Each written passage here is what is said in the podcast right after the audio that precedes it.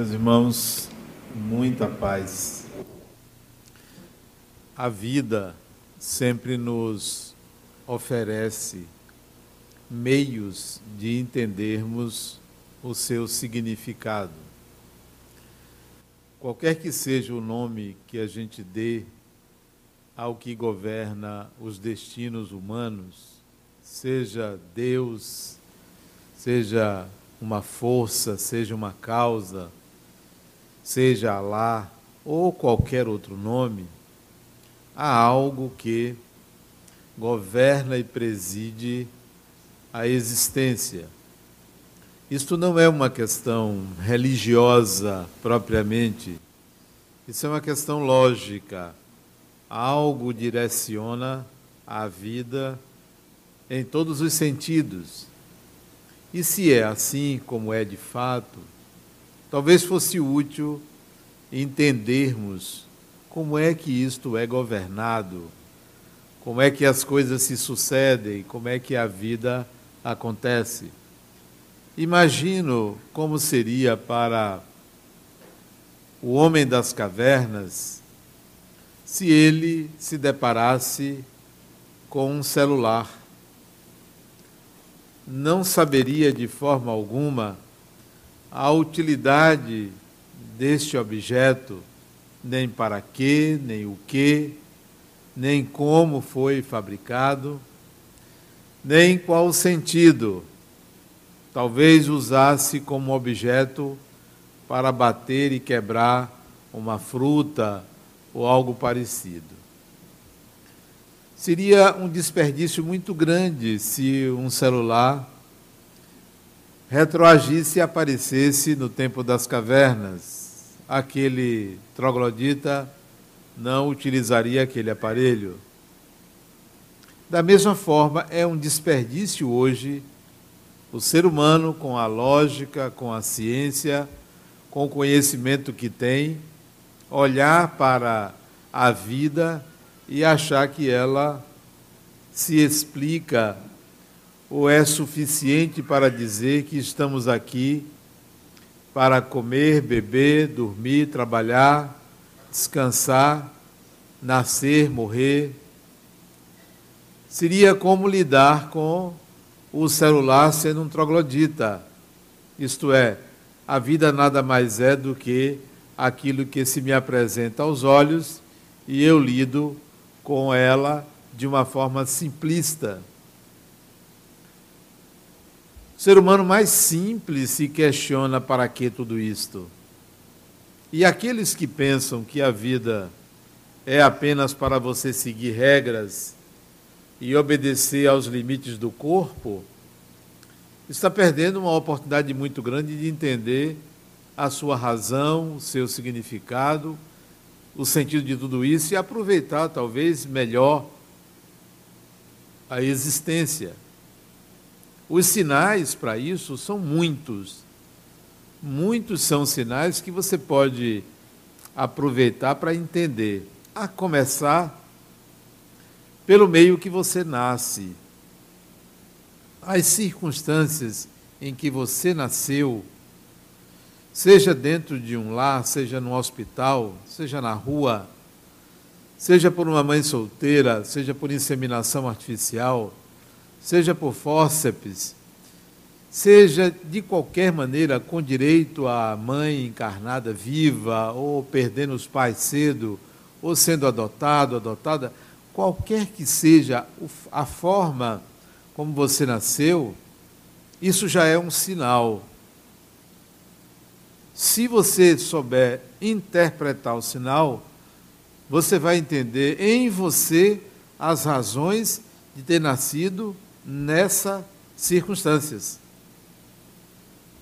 Não é à toa que uma pessoa nasce e a mãe morre de parto.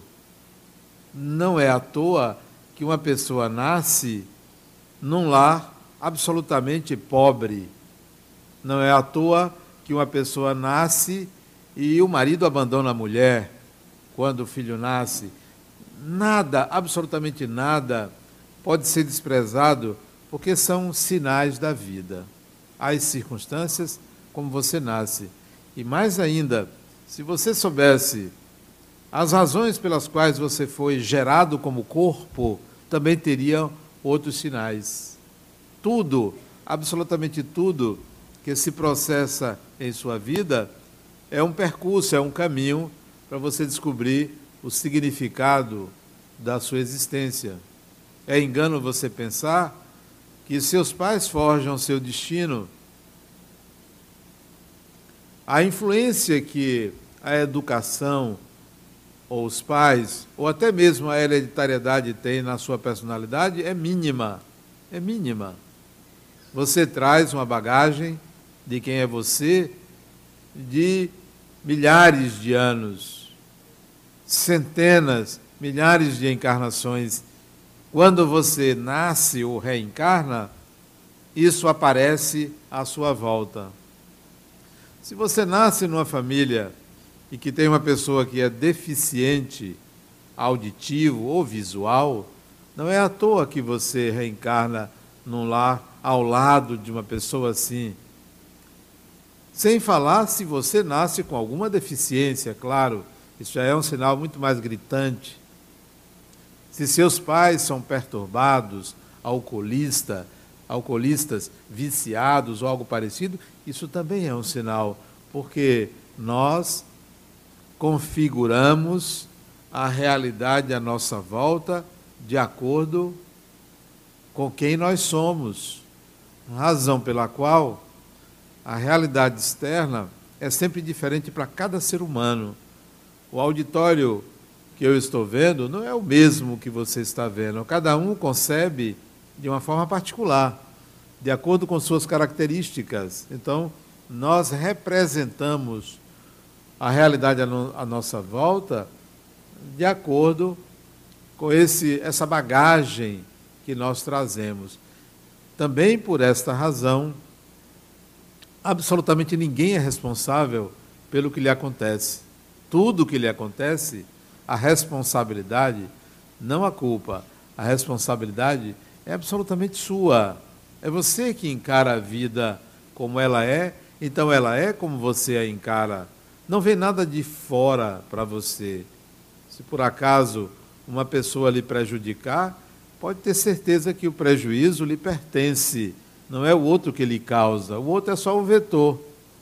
É como a dengue ou a chikungunya. Que culpa tem o mosquito? Ele só é o vetor, é o vírus que provoca. Então o outro que lhe agride é o vetor, é apenas o vetor porque as razões para que você atravesse essa ou aquela circunstância lhe pertence. Então, o sinal começa desde que você nasce, para não falar no período de gestação, na concepção e no período de gestação. Ali já tem sinais também de quem você é e para que você está aqui, porque todo mundo tem um, uma razão para estar encarnado, não uma missão uma razão. E seus irmãos, seus vizinhos, o bairro que você mora, o estado, o país que você vive, a língua que você fala, tudo isso são sinais que dão pistas do significado da sua existência. Quando, na infância, lá pelos quatro anos de idade, cinco anos de idade, uma criança começa a identificar espíritos à sua volta, o amigo oculto, né? É, o amigo fantasma, a criança vê, a criança fala, a criança brinca, aparecem fenômenos espirituais, isso não é de graça, isso não é à toa para a maioria que isto ocorre de forma explícita, o chamado começa aí. Você está sendo chamado para uma percepção espiritual da vida. E isso vai acontecer durante muitos anos na sua vida, porque os espíritos não nos influenciam num dia, numa hora. A influência espiritual é permanente. Os sinais surgem. As pessoas que têm a facilidade de enxergar, ver espíritos, sentir vultos, são chamados. Sonhos com mortos são chamados.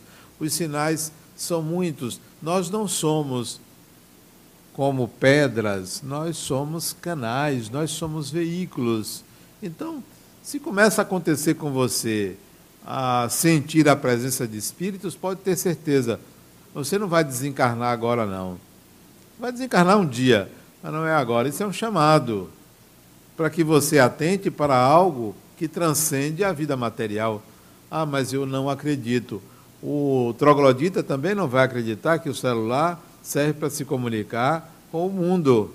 Ele vai achar que aquilo é o quê? É nada, é um qualquer coisa. Então, não vamos lidar com os sinais da vida como se fôssemos trogloditas, como se se tratasse de uma disputa de quem crê e quem não crê. A vida espiritual, a realidade espiritual, não é objeto de crença.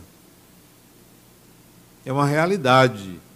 O Espiritismo não lida com crença. Aqueles que pensam que o Espiritismo lida com crença estão em busca de mágica, de salvação, de solução para os seus conflitos imediatos. O Espiritismo traz realidades. Querendo ou não, você reencarna, acreditando ou não, você reencarna, acreditando ou não, os seus pensamentos também são influenciados por pessoas desencarnadas. Isso é realidade. Isso não é crença. Eu não acredito nisso. Eu sei e sinto que é assim. Então, os sinais também aparecem no formato de influências espirituais. Quando eu digo influências, não estou me referindo à obsessão espiritual. Estou me referindo às boas influências, porque a maioria dos espíritos ou das pessoas desencarnadas que nos influencia é constituída de pessoas boas. A nossa sociedade material tem muito mais gente boa do que gente má. Tem muito mais bons cidadãos do que marginais. Embora eles atuam de uma forma muito mais assintosa do que os bons. A vida espiritual é semelhante. Tem muito menos espíritos que querem nos prejudicar do que querem nos ajudar. Embora haja uma espécie de paranoia de que espíritos assustam. Ora, espíritos são pessoas. Nós temos uma ideia retrógrada, antiquada, de que espírito é algo sobrenatural. Ora, você quando desencarnar não vira um fantasma sobrenatural, você continua sendo uma pessoa. Então, se você se aproxima de outra pessoa, é uma pessoa querendo falar com outra pessoa, não é um ser sobrenatural querendo falar com uma pessoa. Nós ainda temos uma visão tanto quanto mítica do espiritual, e essa visão mítica dificulta uma relação mais naturalizada com o mundo espiritual. Então, os sinais aparecem na forma espiritual, de uma maneira espiritual, não para lhe transformar em espírita, que aliás, o objetivo do espiritismo não é transformar as pessoas em espíritas, né? Acho que até seria muito chato a sociedade se todo mundo fosse espírita, né? Espírita é meio ligado demais ao espiritual, né? Então tem que existir um equilíbrio. O bom é uma sociedade onde prevalecesse a diversidade religiosa. Não seria bonito uma sociedade em que todo mundo vestisse cinza? Seria horrível, né? É melhor que cada um escolha uma cor. Então, assim é. Como seria bom uma sociedade religiosa que cada um tivesse sua religião, não tivesse uma religião predominante. O Espiritismo não se propõe a querer transformar as pessoas em espíritas para atrair um grande número. Melhor ter pessoas conscientes do que pessoas alienadas numa fé. Então, os sinais vão aparecer e aparecem a todo momento para você identificar que há uma dimensão espiritual. Quando chega na adolescência, é uma fase bastante interessante e complexa, relativamente rápida, né? A adolescência hoje demora entre 5 e 10 anos, é muito rápida a adolescência, essa fase onde sinais significativos do espírito que, que encarnou aparecem. Os sinais se dão nas preferências, nas tendências, nos comportamentos, nas escolhas. Muito mais do que na idade adulta, na adolescência você identifica melhor o espírito que está reencarnando. De quem ele se aproxima. Uma vez uma mãe chegou para mim e disse: Adenauer, meu filho começou a usar drogas. Eu disse a ele: Não ande com Fulano. Eu disse: Ela, certamente a mãe de Fulano disse a mesma coisa: Não ande com seu filho. Não somos nós que somos atraídos por companhias más, somos nós que atraímos aquilo que somos, sempre. Você atrai quem você é. A outra chegou para mim e disse, Adenauer, por que, que eu só atraio o homem que não presta? Eu disse, porque você não presta. É muito claro isso, é muito simples, né? Porque você não presta. Ah, mas não são os opostos que se atraem? Não, os opostos se complementam. Semelhante atrai semelhante. Nós é que configuramos a realidade à nossa volta. Se o mundo está embaçado, são seus óculos, claro. É óbvio que são seus óculos. Não é o mundo que é embaçado, são seus óculos. Então, os sinais aparecem na adolescência exatamente pelo meio que você procura, pela profissão que você direciona, pelas relações afetivas que você estabelece, qualquer tipo de relação. Isso é um indício para você. Então, quer se conhecer Quer saber mais quem é você? Olhe como sua vida foi sendo direcionada por algo que você chamou de destino. O destino é tudo aquilo que faz parte de você e você não conhece. Quem não se conhece, toma os eventos externos como destino. Olha o que o destino fez. Sim, vá chamar de destino a ignorância que você tem sobre você mesmo. Porque se você conhece, é muito mais fácil você prever como sua vida vai se dar.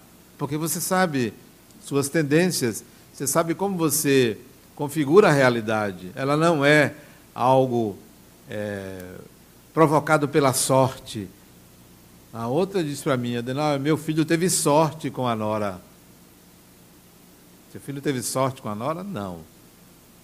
Oh, minha filha teve sorte com o genro, eu tive sorte com isso. Sorte é o mesmo nome que se dá à ignorância. Nós chamamos de sorte. Nada é por acaso, né? Não é por sorte que as coisas lhe acontecem. A vida está sempre lhe enviando sinais, possibilidades, é, oportunidades. São muitas, milhares, centenas que nós estamos é, tentando é, esperar um milagre, né? estamos esperando um milagre. Os sinais não vêm só através de doenças, as doenças também são sinais, não todas. Algumas são sinais, outras não são sinais. Né? O, o outro chegou, a outra chegou para mim e disse, Adenal, meu filho está com câncer, isso é karma, né? Eu disse, não, ele não era para ele ter câncer. Como assim não era? Então pode acontecer? Pode. Sabe por que ele tem câncer? Porque ele fumou muito. Ele tem um câncer de pulmão, ele fumou muito.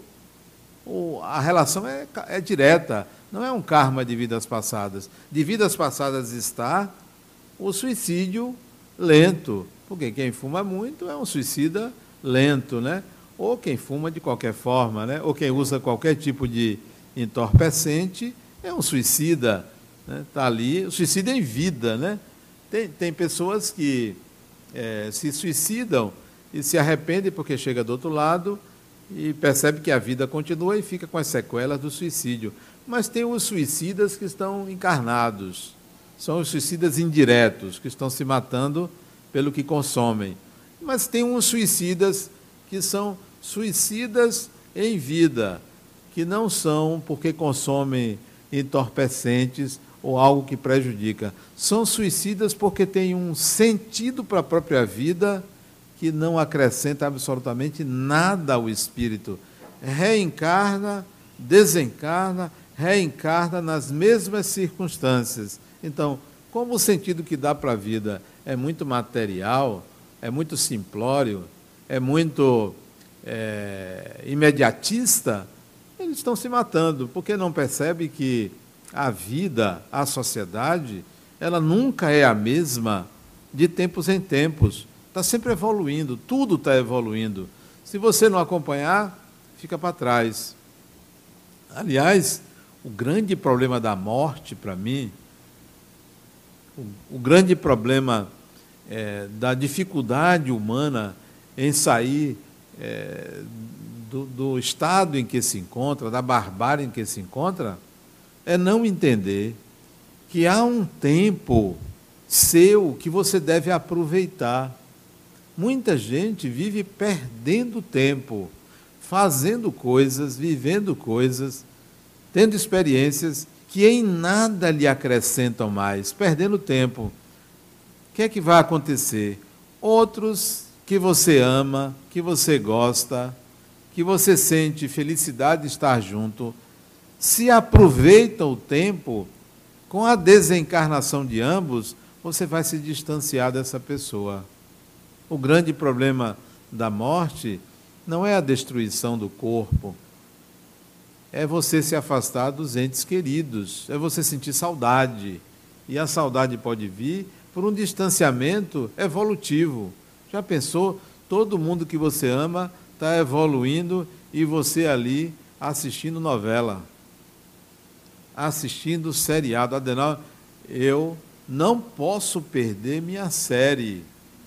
Ok, mas perde a faculdade, chega atrasado no trabalho. Não, eu não posso deixar de fazer tal coisa, perdendo tempo e os seus amores indo embora, distanciando-se de você. Então, a vida dá sinais também pelas doenças, mas não considere as doenças o fator relevante para a evolução, porque doença não leva ninguém a evoluir. Adoecer é só um sinal. O que leva uma pessoa a evoluir não é ela sofrer, não é ela adoecer, não é ela ser hospitalizada, não é ela se arrepender quando está doente. O que leva uma pessoa a evoluir é ela vivenciar uma experiência que lhe leve a integrar alguma habilidade. Porque é muito fácil uma pessoa agressiva, grossa, rude, dura, aí tem um acidente, ou tem uma doença, vai para o hospital. Aí reflete, pensa melhor e muda. E passa a ser boazinha. Isso não é evolução, isso é conversão. Converter é ter a ideia ou a tendência numa direção e colocar na outra. Aprender não é se converter, aprender é vivenciar. Você só evolui se você vivenciar. Esta pessoa que era rude, dura, grossa, agressiva, que ficou boazinha porque adoeceu, vai enfrentar situações onde a tendência agressiva vai aparecer. E se não aprender com a experiência a ter paciência, a escutar o outro, a respeitar a dignidade do outro, inclusive enfrentando pessoas agressivas, não vai evoluir. Porque a doença, a dor, não provoca evolução. A dor é um sinal de desequilíbrio em algum ponto. A doença é um sinal de desarmonia em geral. A maioria, não todas. Então, não espere pela doença para mudar. E nem pense que estando adoecendo, você vai conseguir barganhar com Deus. Olha, eu prometo, quantas pessoas, eu prometo que eu não vou fazer mais aquilo enquanto está doente. Porque acha que só adoeceu porque fez alguma coisa errada. Não, nós adoecemos nem sempre porque fizemos algo errado. A doença é parte integrante da existência de um corpo perecível. Muitas doenças são decorrentes da fragilidade orgânica, não por um karma, não porque você fez alguma coisa errada no passado. Sim, é possível que ela seja consequência de algo inadequado que você fez por uma consciência culpada. Mas não considere que a doença é fator de evolução. Ela só é um sinal, ela só apresenta uma característica, é, um sinal para que você, por ali, enxergue melhor a você e que rumo tomar. Mas não deixam de ser sinais. Tanto quanto as doenças são sinais, quanto aquilo de bom que acontece com você. O, o outro diz assim, Adenal, por que, que meu pai, uma pessoa tão boa, tão boa, morreu tão jovem? Como se ser bom ou ser mal determina a idade que a pessoa morre. Como se a morte fosse um castigo. Eu quero que vocês me apresentem uma família que ninguém nunca morreu, ou que tenha uma pessoa que nunca morreu. A morte dá significado à vida no corpo. Então, quando alguém disser assim, poxa, teve um acidente, eu me salvei, graças a Deus. Como assim, graças a Deus? Teve um acidente de. O avião caiu e sobreviveram duas, três pessoas, um porque acordou tarde e perdeu o avião.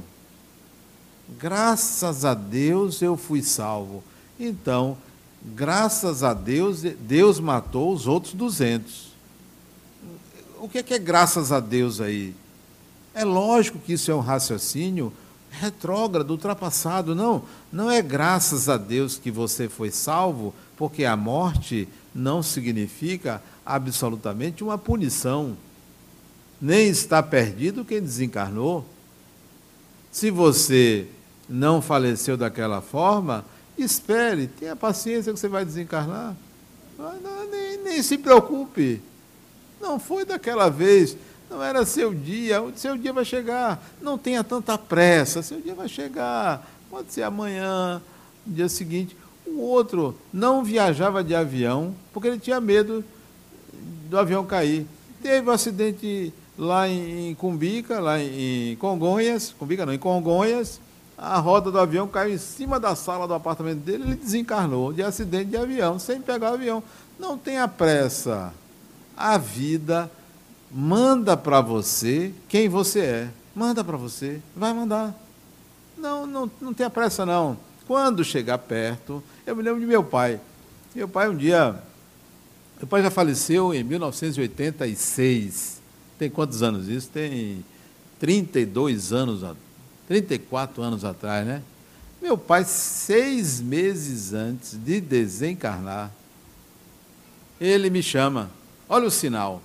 Ele me chama. Meu filho, dá para você vir aqui em casa? Eu quero conversar com você. Eu fui. Ele trancou a porta do quarto. Meu pai tinha 85 anos. Lúcido, lúcido, lúcido, saía sozinho. Gostava muito de ler tinha muitos amigos, doença nenhuma. Trancou a porta do quarto e disse: Meu filho, eu chamei você aqui porque você é espírita. 32 anos atrás eu tinha 30 anos. Tenho 62. Você é espírita. Você se tornou espírita, não foi eu que encaminhei você. Meu pai era meio agnóstico, né? Mas acontece que eu vou morrer. E eu quero que você me prepare. Assim mesmo. Eu quero que você me prepare. Mas por que, meu pai? Você está com esse pensamento? Disse, não, me prepare, eu acho que eu vou morrer. Eu disse, bom, já que você vai morrer, eu vou lhe ajudar a você morrer. Eu vou lhe dar um livro para você ler. Porque se uma pessoa diz eu vou morrer, eu vou, vou contrariar, vou dizer, não, você não vai morrer. Cada um sabe o que se passa consigo. Eu disse, eu vou lhe ajudar. Aí conversamos mais sobre o que ele me perguntou, sobre a vida espiritual, sobre é, como é que se vivia, é, como é que voltava, se ele voltaria como meu filho, bocado de coisa ele perguntou. Aí eu fui em casa, peguei o livro dos Espíritos, era um dia de domingo, eu dei para ele. Aí, meu pai, comece lendo isso aí. Ele leu, uma semana depois, meu filho, gostei do livro, me dê outro. Aí eu dei o livro dos médiuns. Ele leu, leu, leu, passaram uns du umas duas semanas ou mais. Meu filho, eu gostei do livro, me dê outro. Aí eu dei o Evangelho segundo o Espiritismo. Ele leu mais umas duas semanas. Meu filho, me deu outro. Esse homem está com pressa de desencarnar, né? sério, eu pensando, né? Aí eu dei um livro para ele, que ele demorou assim, um, um mês para me chamar para me pedir outro. Eu encontrava com ele, ele não dizia nada do livro. Aliás, o melhor livro que eu já li na minha vida foi esse livro que eu dei para ele. Um livro fininho, quatrocentas e poucas páginas, né? você lê rapidinho. Eu dei para ele. O livro chama-se Paulo e Estevão. Ele demorou de me pedir outro. Aí eu, incomodado, né, eu via meu pai quase semanalmente, às vezes dez em dez dias. Ele disse, meu pai, você nunca mais me pediu um livro para ler. Ele disse, meu filho, eu estou lendo aquele livro pela segunda vez. Eu gostei muito. Quando eu terminar de ler a segunda vez, eu lhe peço outro. E aí ele foi me pedindo livros.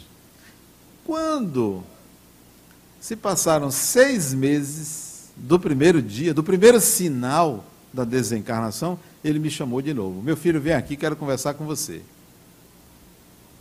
Aí ele trancou a porta do quarto dele e começou a chorar. Disse, meu filho, eu vou morrer.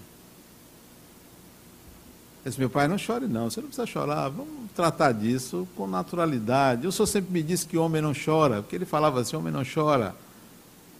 E ele chorava mesmo, né? disse, meu filho, eu vou morrer. Disse, meu pai, não tenha medo não. Quando o senhor sentir que a morte está chegando, o senhor faça uma oração. Sabe fazer uma oração? Eu disse, sei. A oração é luz. Você vai se sentir num lugar muito claro. Ore. Ele disse, tá bom, eu vou orar. Agora, meu filho, quem vai me receber? estava no quarto dele. Na parede do quarto apareceu uma silhueta de uma mulher. Na minha mente uma silhueta. Não era muito nítido. E eu perguntei quem é. E me veio um nome estranho. Eu até nem me lembro o nome de uma mulher. Naquele tempo o nome de, das pessoas era meio estranho. Não eram nomes simples assim como Adenal, eram nomes estranhos, né? E aí eu disse para ele, fulana. Ele olhou assim, abriu os olhos, disse, ainda bem. Eu não sei quem era. Essa mulher. E aí conversamos mais sobre isso. Disse, ah, não se preocupe não, meu pai. A morte não dói. Não dói. Olha que eu estava conversando com um homem lúcido, saudável, sem nenhuma perturbação mental. Nesse tempo, meu pai, não se preocupe, a morte não dói. Fique tranquilo. 15 dias depois, ele estava sentado, a cabeça tombou, ele desencarnou em casa, sentado, numa condição maravilhosa. Por quê? Não gastamos com hospital. Já pensou, tem desencarnado que dá um trabalho danado que você gasta hospital, é muito dinheiro. Tempo, a pessoa deixa de trabalhar para ir ver defunto. Você dá trabalho, adoece. Não, ele desencarnou em casa, sem dar trabalho, tranquilo. O vizinho era médico, foi lá, deu atestado de óbito. Dia de domingo, um dia 12 de outubro de 1986. Minha irmã liga chorando. Venha cá. Eu disse, já sei. Eu estou indo aí. Fui.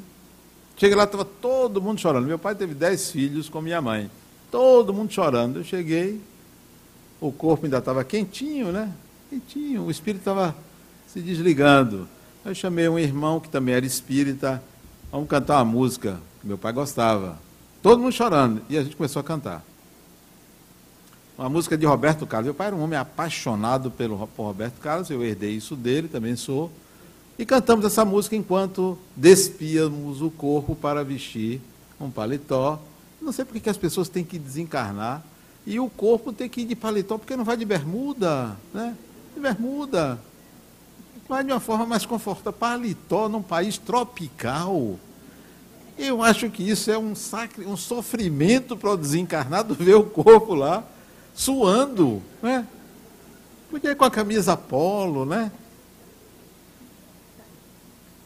Deixa lá. Vestimos o, o corpo lá com paletó azul, enquanto eu e o irmão cantávamos. Nunca me esqueço disso.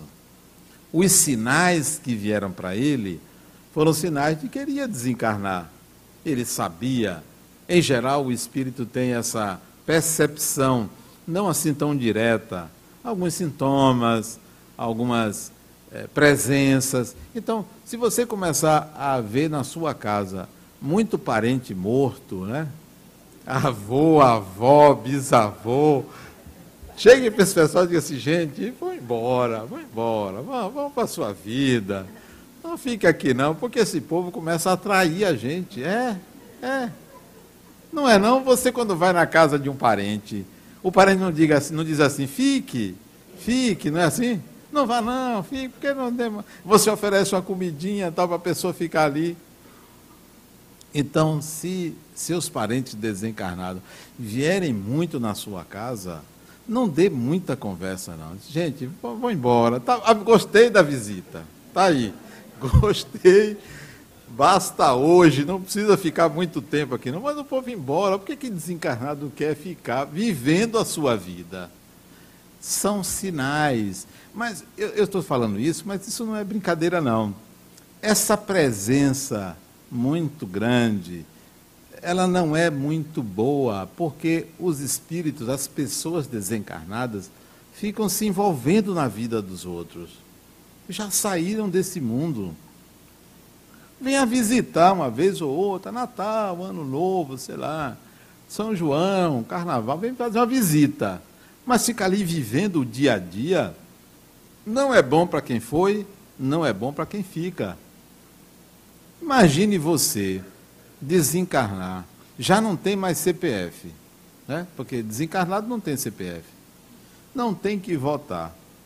Não pode resolver a vida de ninguém que está encarnado. Você ficar aqui na casa que você viveu e as pessoas não se lembrarem mais de você, não falarem com você e ainda ficar dizendo falsidades do tipo como fulano era uma boa pessoa. Não é? Falsidade.